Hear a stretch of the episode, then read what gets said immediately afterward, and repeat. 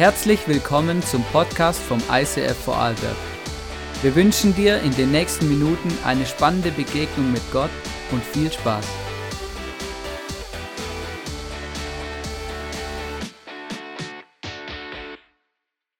Hey, ich freue mich auf diese Message. Es wird die letzte Message in unserer Emotionen-Serie. Und ich weiß nicht, was du letzte Woche so für Emotionen durchgemacht hast. Ich, gebe euch, ich, ich sage euch, ich verrate euch ein Geheimnis von mir persönlich. Ich bin ein relativ unemotionaler Mensch. Ähm, und ich weiß ganz oft gar nicht, wie es mir geht. Ich sage ganz oft, ja, mir geht's gut, aber ich weiß es ehrlich gesagt gar nicht, weil ich habe gar keine Lust, mich damit auseinanderzusetzen. Und äh, das hat tatsächlich in unserer Ehe auch manchmal ein bisschen Herausforderungen mit sich gebracht, weil ich eben nicht gewusst habe, wie es mir geht. Meine Frau fragt mich dann, hey Hannes, und wie geht's? Und früher habe ich dann gesagt, gut oder weiß nicht oder so. Mittlerweile habe ich gelernt, ich sage, ich weiß es nicht, aber ich überlege es mir und sage dir Bescheid, wenn ich es weiß. Das Gute ist, ich habe dann äh, Genau, ich gehe auch in gewissen Abständen in die Seelsorge, einfach weil es gut tut, äh, über Dinge zu reden und weil mir meine seelische, physische, psychische Gesundheit auch wichtig ist. Und da habe ich mit meinem Seelsorger darüber geredet, dass ich manchmal ein bisschen unemotional bin und so. Und dann hat er zu mir gesagt, Hannes, da gibt es Lösungen. Schau, es gibt, ich schicke dir eine Liste, da sind ganz viele emotionale Wörter drauf. Also Wörter mit Emotionen, ganz viele. Und das kannst du auf deinem Handy mit dir rumtragen. Und wenn du nicht weißt, wie es dir geht, dann kannst du die Liste aufmachen und das durchlesen und schauen, welches Wort gerade auf deine Emotion zutrifft. Eigentlich noch mega cool. Und tatsächlich, seit ich das habe, nutze ich das manchmal. Das ist mega cool. Weil ich habe gemerkt, manchmal fehlen mir die Worte, um eigentlich auszudrücken, wie es mir geht, weil irgendwie, genau, ich weiß es gar nicht so genau. Und diese Liste, die hilft mir. Ich habe ein cooles Buch gehört. Ich, ich liebe Hörbücher und ich habe ein Hörbuch gehört vom Samuel Koch. Vielleicht kennst du ihn. Das war der Typ, der da äh, den Unfall hatte bei Wetten das. Und äh, der schreibt interessante Bücher. Ähm, und das Neueste von ihm, oder ich glaube, es ist das Neueste, das heißt, Steh auf, Mensch. Was macht uns stark? Und in dem ganzen Buch geht es um emotionale Belastbarkeit. Also wie belastbar bist du emotional? Es gibt so einen Fachbegriff dafür, Resilienz äh, oder so heißt es, glaube ich. Ähm, und, ähm, und die Frage ist, wie belastbar bist du emotional? Und in dem Buch redet er darüber, was Faktoren sind und wie das zusammenschwimmt und zusammenspinnt und funktioniert und, und was es für Faktoren gibt, ähm, um resilient zu sein, um seine Resilienz, also seine emotionale Belastbarkeit zu trainieren, besser darin zu werden. Und weißt du, ich habe euch ein Bild mitgebracht vom Samuel Koch und weißt du, der sitzt ja querschnittsgelähmt im Rollstuhl seit diesem Unfall. Und es ist krass, wenn so jemand so ein Buch schreibt über so ein Thema. Weil wenn er dann so erzählt, was sein Alltag so ist und seine emotionalen Belastungen und seine Dinge, die er, die Kämpfe, die er hat, dann merke ich, hey, das ist alles, was ich bis jetzt erlebt habe, Kinderfasching. Wirklich, also du merkst dann so, ah krass, okay, es gibt tatsächlich nur Leute, die sind wirklich, denen geht es auch schlechter wie mir. So, ja. Die, manchmal tut auch die Realität ganz gut, äh, das rauszufinden. Ah, okay, ich bin gar nicht das ärmste Würstchen auf diesem Planeten. Das hilft manchmal, also mir hilft es manchmal auch meine Emotionen, meine Situation auch ein bisschen wieder gerade zu rücken. Und meine Frage ist, hey, wie gehst du eigentlich mit schwierigen Situationen um? Und Samuel hat in dem Buch hat er beschrieben, wie er in dieser Situation, wie er umgegangen ist mit diesen wochenlangen Krankenhausaufenthalten, mit dieser Realität, vielleicht nie wieder laufen zu können ähm, und so weiter. Und er beschreibt da seine Emotionen und wie er damit umgeht. Und ich fand das sehr interessant und das fand ich extrem spannend. Es heißt in 3. Johannes 1, Vers 2 in der Bibel, lieber Freund, und er redet da zu Gaius, so heißt der Freund, ich bete, dass es dir in jeder Hinsicht gut geht und dass du, dass dein Körper so gesund ist, wie ich es von deiner Seele weiß.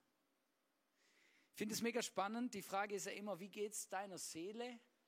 Und wenn es deiner Seele nicht gut geht, dann wird sich das irgendwann auch auf deinen Körper niederschlagen. Also es das heißt nicht umsonst, es schlägt mir auf den Magen oder so. Und das ist wirklich krass, dass viele körperliche Anzeichen oder körperliche Dinge auch daher kommen, weil unsere Seele schreit.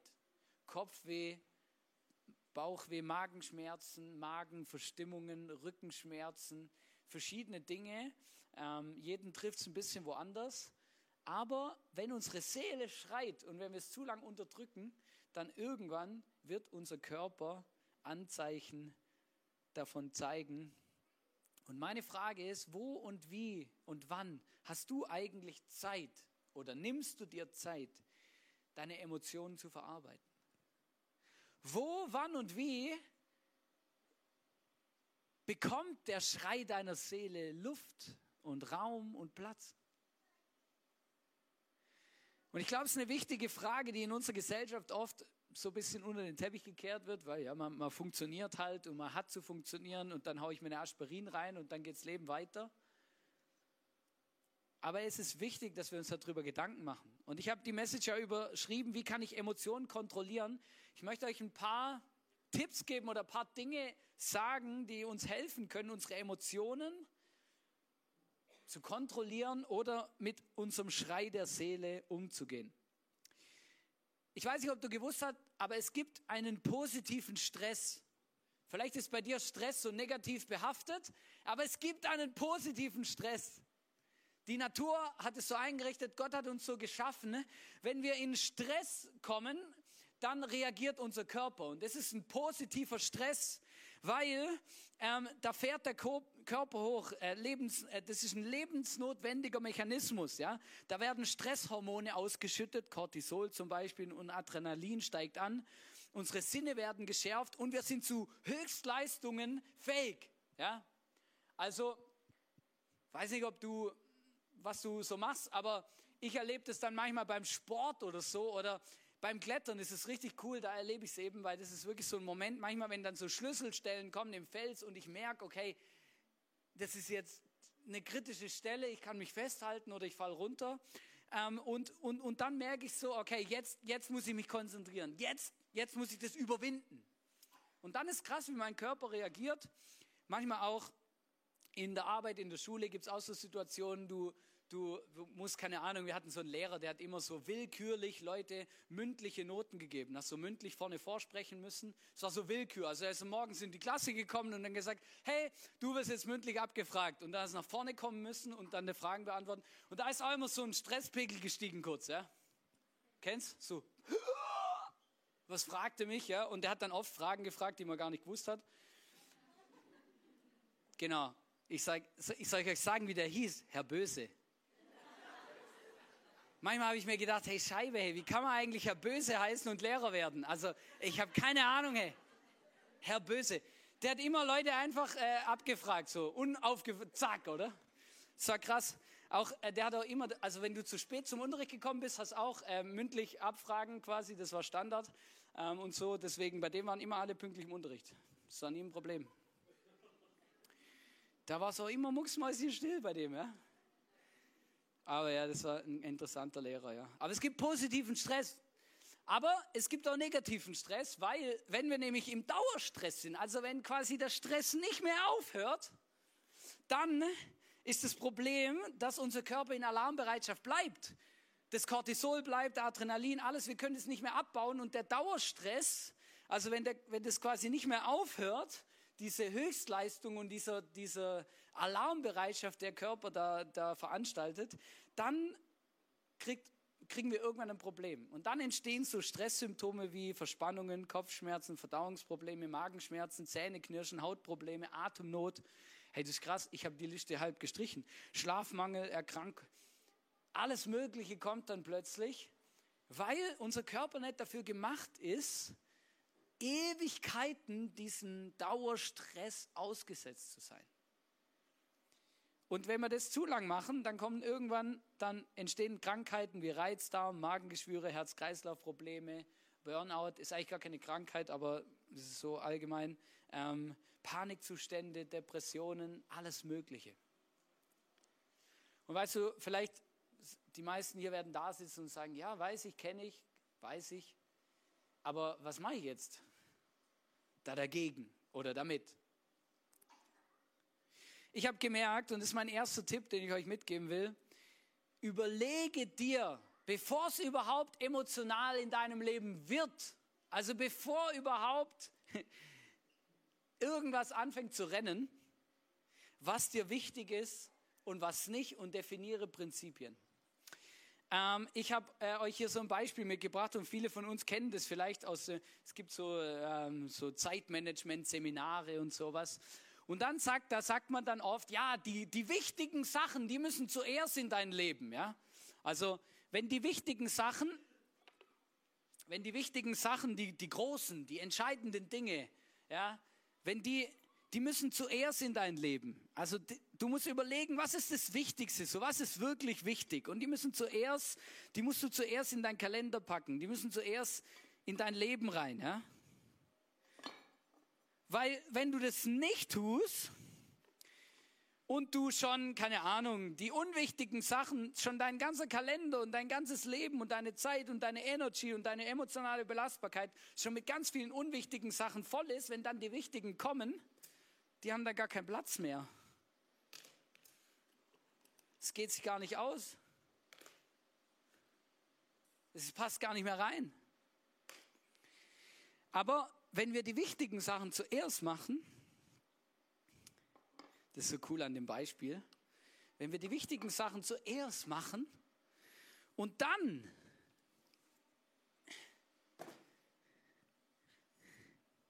die anderen Dinge kommen, dann funktioniert das viel besser. Warum? Weil die wichtigen Sachen sind schon definiert. Die letzten zwei Tage waren wir unterwegs und dann hat mir einer von unseren Männern in meiner Small Group erzählt, weiß Hannes, seit diesem Jahr, und das ist mega cool, seit diesem Jahr habe ich ein Prinzip, mein Handy bleibt auf Flugmodus. Morgens, wenn ich aufstehe, bleibt mein Handy auf Flugmodus so lang, bis ich mit Jesus geredet habe und in der Bibel gelesen habe. Vorher schaue ich kein WhatsApp an, kein Instagram, kein nix. Und weißt du, ich finde das mega cool, weil das ist genau das. Ich überlege mir, was ist wichtig und das mache ich zuerst. Und dann kommen erst die anderen Sachen. Ich hätte auch noch Sand da, nicht, dass unser Team den umsonst hier hochgeschleift hat. Der rieselt da jetzt auch noch dazwischen, passen auf. Wir sollten jetzt so eine Rüttelplatte haben, so wie beim Betonieren, so ein, so ein Rüttler, dann wird es noch ein bisschen mehr zusammenrücken. Aber ihr habt das Bild, oder? Und ich glaube, es ist mega wichtig, dass wir uns überlegen, was ist eigentlich wichtig in unserem Leben und dass wir Prinzipien bauen und uns Gedanken machen und die wichtigen Dinge zuerst ins Leben kommen. Weil wenn dann emotionale Situationen kommen, Dinge, die wichtig sind oder Dinge, die uns belasten, Herausforderungen, die uns vielleicht auch emotional an Grenzen bringen, dann, wenn wir dann erst anfangen, unser Leben zu ordnen und uns zu überlegen, was eigentlich wirklich wichtig ist, dann ist es zu spät. Dann sind wir gar nicht mehr fähig dazu. Und ich glaube, das ist wirklich ein Schlüssel, dass wir uns nicht erst überlegen, wenn es soweit ist, hey, was ist mir eigentlich wichtig und was, was ist Gott eigentlich wichtig in meinem Leben, sondern dass wir uns darüber vorher Gedanken machen. Zum Beispiel, also halt zum Beispiel zu definieren, hey, ich möchte meine Zeiten mit Jesus haben. Und ich sage euch jetzt mal was, wow.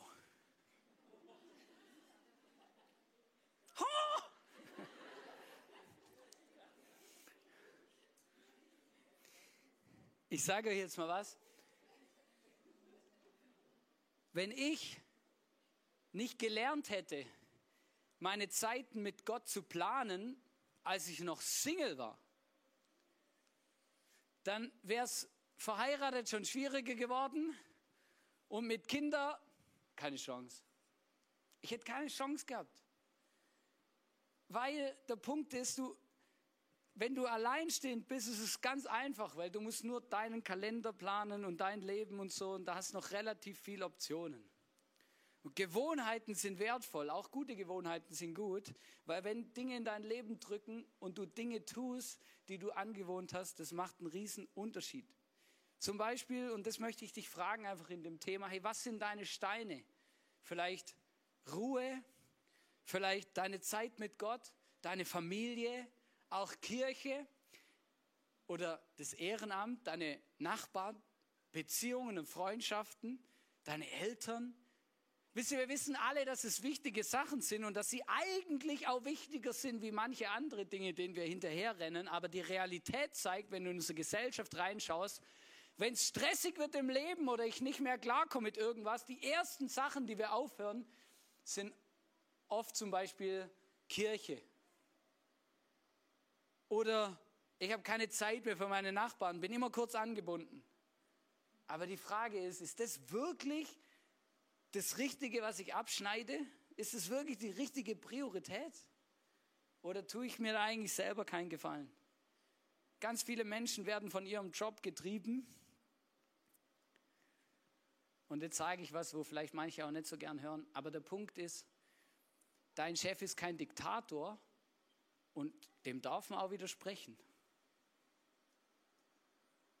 Ich weiß, manche, manche, manche sehen das anders, aber ich, ich, ich, ich sehe so viele Menschen, die einfach immer alles versuchen, ihrem Chef recht zu machen. Aber das ist nicht immer gesund. Und einfach, dass alles andere auf der Strecke bleibt. Und ich, ich sehe das in unserer Gesellschaft. Wir haben so eine, so eine Arbeit über alles Gesellschaft, wo alles wichtiger, wo Arbeit geht über alles. Da, müssen die, da muss die Familie zurückstecken, die Kinder zurückstecken, der, die Freundschaften zurückstecken, alles. Es ist so ein Totschlagargument. Egal, was du planst, was du machst, jemand kommt und sagt, ich kann nicht kommen, weil ich muss arbeiten. Ja gut, was willst du machen? Und ich merke, es ist wichtig, dass wir gut arbeiten und dass wir das tun, was, was wichtig ist und dass wir das gut tun. Dass unser Arbeitgeber sich auf uns verlassen kann. Aber in manchen Situationen fühlt sich das an wie moderne Sklaverei. Und wenn ich das sehe, das macht mir Sorgen. Und es wundert mich auch nicht, dass Menschen Krankheiten bekommen oder dass, sie, dass die Burnout-Rate, Depressionrate nach oben springt und so weiter. Und wenn ich nicht zwischendurch einfach mal einen Spaziergang machen würde oder mich auf meine Terrasse setzen, ohne mein Handy und einfach Löcher in die Luft gucken würde, ich weiß nicht, was es mit mir machen wird. Wir haben so ein, dem letzten habe ich das erzählt, habe gesagt, hey, probiert das mal aus, sitz mal eine halbe Stunde auf deine Terrasse, ohne dein Handy, ohne irgendwas und guck mal Löcher in die Luft. Weißt du, wie das geht? So.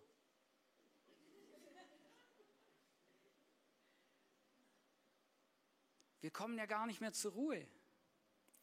Martin Luther, der hat was Interessantes gesagt. Er hat gesagt, ich habe so viel Arbeit, dass ich nicht auskomme, ohne täglich mindestens drei Stunden meiner besten Zeit mit dem Gebet zu widmen.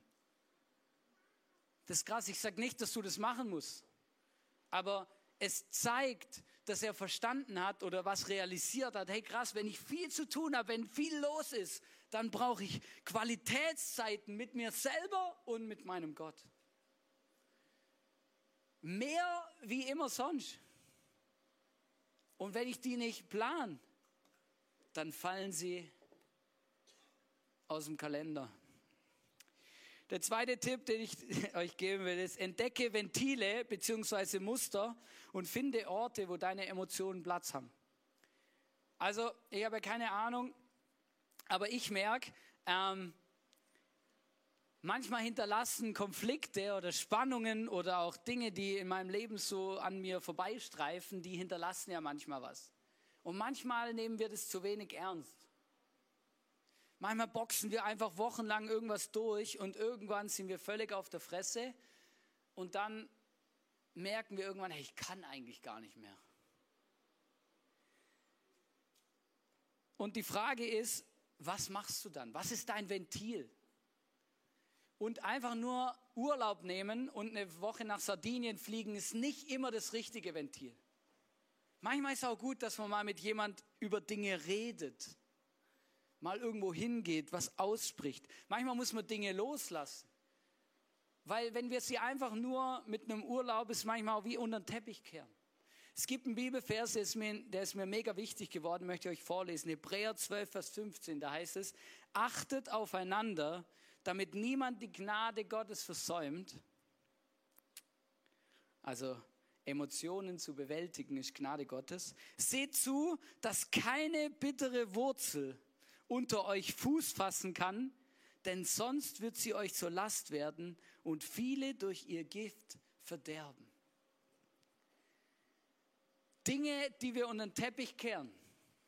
Wir müssen aufpassen, dass sie nicht zu Wurzeln werden und Wurzeln schlagen in unserem Herzen und dann in so eine Bitterkeit führen, aus der wir ganz schwer wieder rauskommen.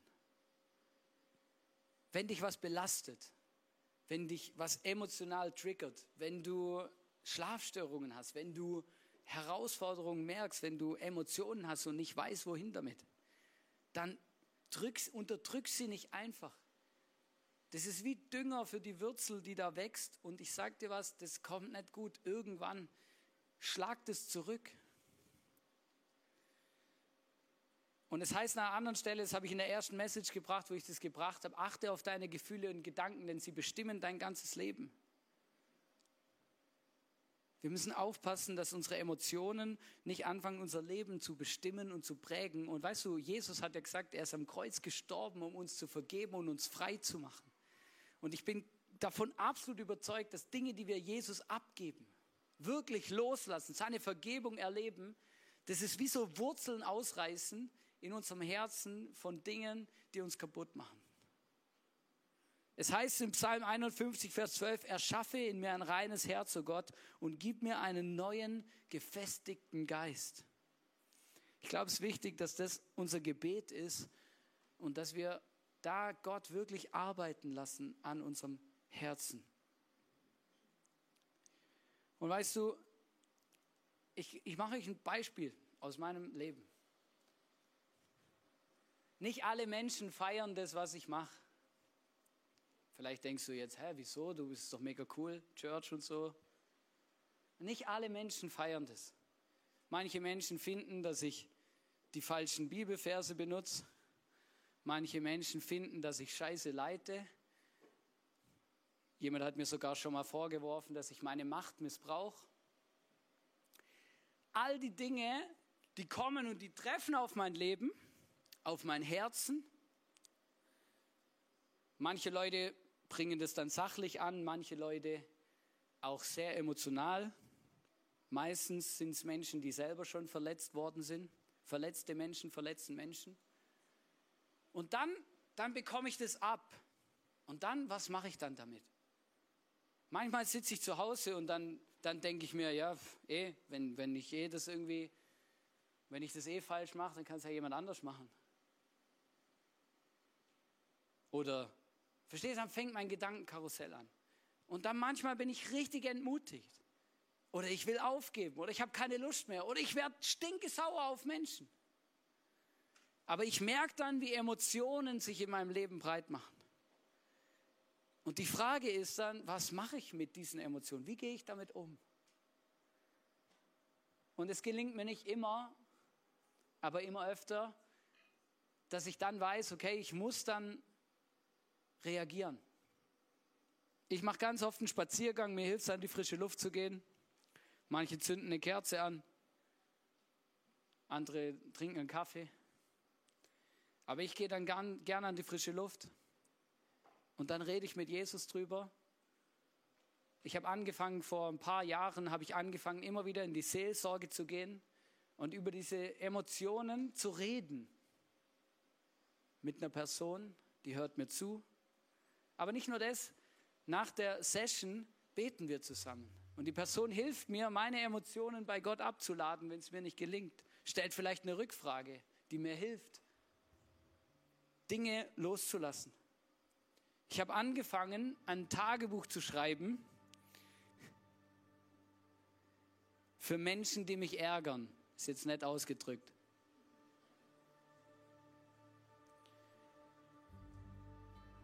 In der Bibel steht, wir sollen unsere Feinde segnen. Wir sollen Menschen segnen. Wenn jemand Böses über dir ausspricht oder dir wünscht, dann sollen wir die Leute segnen. Und weißt du, das fällt mir oft mega schwer. Und oft kann ich das nicht aussprechen, aber es, ich habe gemerkt, es fällt mir leichter, wenn ich es schreibe. Ich habe ein Buch angefangen, Wenn jemand mir was Böses wünscht, irgendein komisches E-Mail schreibt oder mich zum Teufel wünscht oder so, dann schlage ich das Buch auf, da steht drauf, Segen für Konflikte. Und dann fange ich an, die Person zu segnen.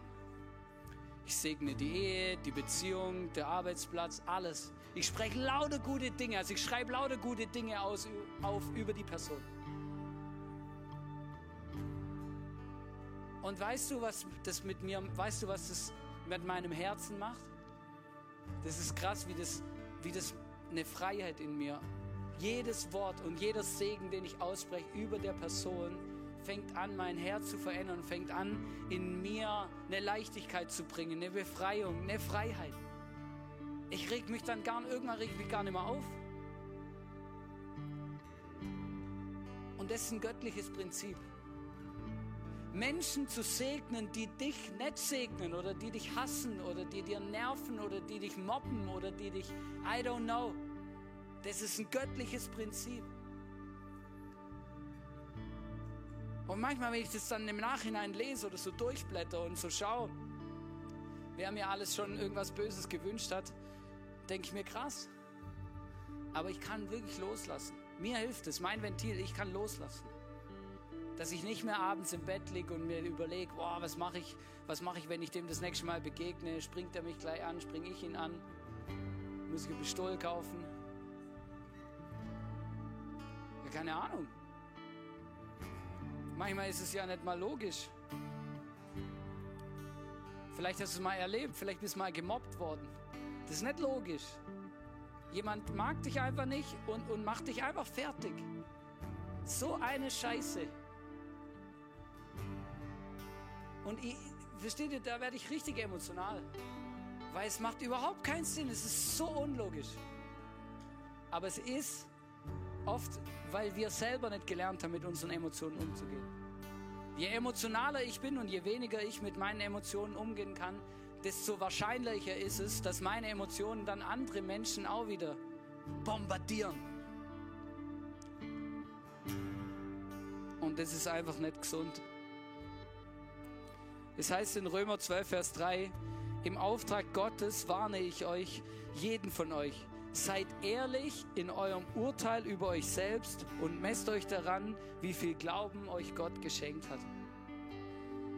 Weißt du, was ich merke? Viele von uns sind nicht gut darin, abzuschätzen, wie groß ihre Belastbarkeit ist. Ich muss euch das Bild jetzt noch mitgeben, aber wenn wir schon ein bisschen spät dran sind.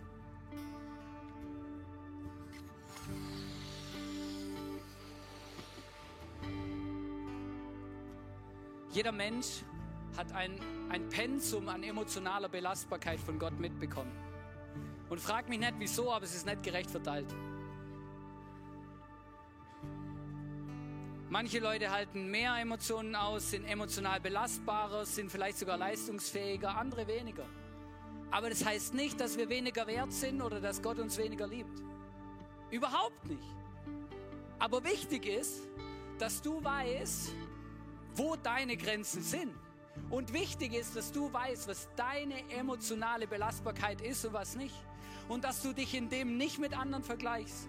Und dass du nicht schaust, ah, der hält viel mehr aus und der steht immer wieder auf, so ein Stehaufmännchen und der, der schafft das alles und der, der leitet eine Firma, hat eine Familie, leitet eine Small Group, macht das, macht das. Hey, keine Ahnung. Manchmal sehe ich auch Menschen, dann denke ich mir, wie machen die das?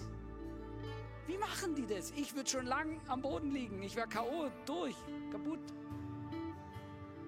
Aber das Maß deiner emotionalen Belastbarkeit ist es wichtig, dass du dir Gedanken darüber machst, wie das ist. Vielleicht gehörst du zu den Leuten, denen Gott ein großes Maß anvertraut hat.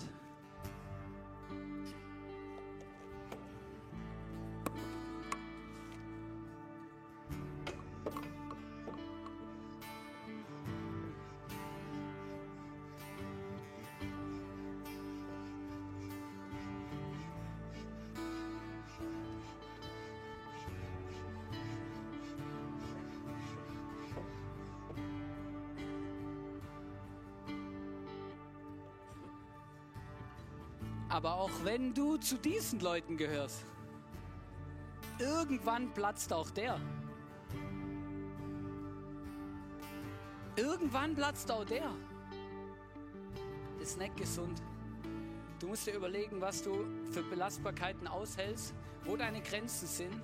Und dann musst du dir überlegen, wie gleise ich mein Leben auf, damit ich nicht die ganze Zeit im Dauerstress bin, nicht die ganze Zeit am Anschlag renne, weil irgendwann macht dich der Anschlag kaputt. Es heißt in 1. Thessaloniker 5, Vers 23, und damit möchte ich abschließen, der Gott des Friedens heilige euch durch und durch. Er schütze euren Geist, eure Seele und euren Körper, damit sie unversehrt sind, wenn Jesus Christus, unser Herr, wiederkommt. Wir haben eine Verantwortung. Wir haben eine Verantwortung, Dinge zu bewegen, Dinge zu machen. Aber wir haben auch eine Verantwortung, uns so zu reflektieren, damit wir wissen, was ist ein gesundes Maß für mich? Was ist ein gesundes Maß an Instagram für dich? Ich, ich habe so viele Leute kennengelernt, die so neidisch werden, wenn sie zu viel auf Instagram sind, weil sie sehen, wie andere auf den Bahamas irgendwelche, keine Ahnung, was für Online-Jobs machen. Schön für die Leute. Ich würde da nicht sein wollen. Das ist heiß. Ich weiß nicht, was du, was dir verstehst, aber es gibt ja so viele Sachen. Was ist deine emotionale Belastbarkeit? Manchmal, wir haben immer das Gefühl, ja, ich arbeite einfach zu viel oder ich mache das zu viel. Aber ganz ehrlich, viele in unserer Gesellschaft, die haben einen Konsumstress oder einen Freizeitstress oder einen, einfach, I don't know, was für ein Stress, aber ein, ein anderer Stress. Ich möchte dich ermutigen, dass Gott bei dir ist und er mit dir rausfinden will, was dein Pensum ist, das du aushältst, deine emotionale Belastbarkeit. Wir wollen jetzt während dem Worships, äh, nächsten Worship-Song oder wollen wir zusammen das Abendmahl nehmen. Auf der linken und auf der rechten Seite steht's. Du kannst gern aufstehen und es kannst dir holen. Und mein Wunsch, mein Gebet ist, dass du wirklich Gott erlebst. Ich weiß nicht, wie du, wie du heute hierher gekommen bist. Vielleicht sagt die Message, redet gar nicht zu dir, weil es ist eh alles Paletti bei dir. Vielleicht denkst du, ja, kein Problem, ich habe bald Ferien. Vielleicht bist du aber auch wirklich mit einem emotionalen Paket hierher gekommen.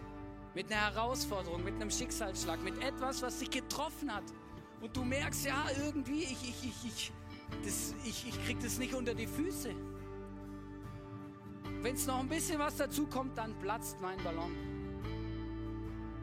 Ich glaube, Jesus möchte dir heute begegnen und dir helfen, dass dein Ballon nicht platzt, sondern dass du was loswerden kannst, etwas abgeben kannst, etwas er möchte dich heute frei machen.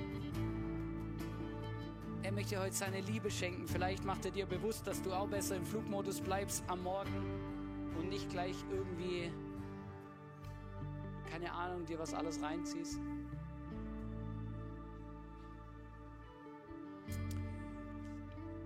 Also lass uns noch beten. Jesus, danke, dass du da bist. Danke, dass du ein großartiger Gott bist. Ich danke dir für das, was du tust. Und Jesus, ich danke dir jetzt ganz persönlich für mein emotionales Paket, für meine emotionale Belastbarkeit, Jesus. Ich danke dir, dass ich das aushalten darf, was du mir anvertraust. Danke, dass du mich so geschaffen hast, wie ich bin. Danke, dass ich mich nicht vergleichen muss mit anderen, die vielleicht mehr aushalten oder weniger. Jesus, ich bitte dich, dass du mir hilfst, einfach wirklich das Wichtige zum Wichtigen zu machen. Hilf mir immer wieder die Prinzipien zu setzen für mein Leben, dass ich einfach die großen Steine zuerst in meinen Kalender packe. Die großen wichtigen Dinge zuerst und dann erst die ganzen anderen Sachen. Bitte dich, Jesus, komm du. Heiliger Geist, gib uns Weisheit im Umgang mit unseren Situationen, mit unseren emotionalen Lasten, die wir vielleicht mit uns rumtragen. Wir brauchen dich. Wir brauchen dich auch, dass du uns beschützt, dass wir keine giftigen Wurzeln, dass die, dass die nicht Platz haben in unser Leben, in unserem Leben Frucht zu bringen. Hilf uns, diese Wurzeln auszureißen. Dass wir loslassen können, vergeben können, segnen können, egal wie andere Menschen über uns denken oder wie eine Situation uns kaputt macht.